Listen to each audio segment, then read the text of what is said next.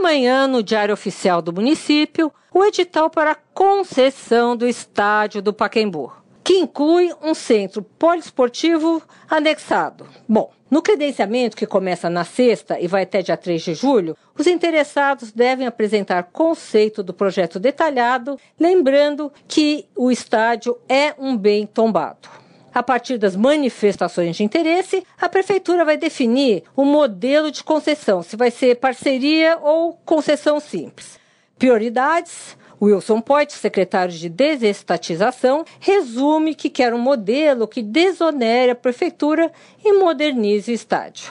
Desonerar significa assumir o custo atual do complexo, em torno de 9 milhões ao ano. O contrato será de 10 anos. Sônia Raci, direto da fonte, para a Rádio Eldorado.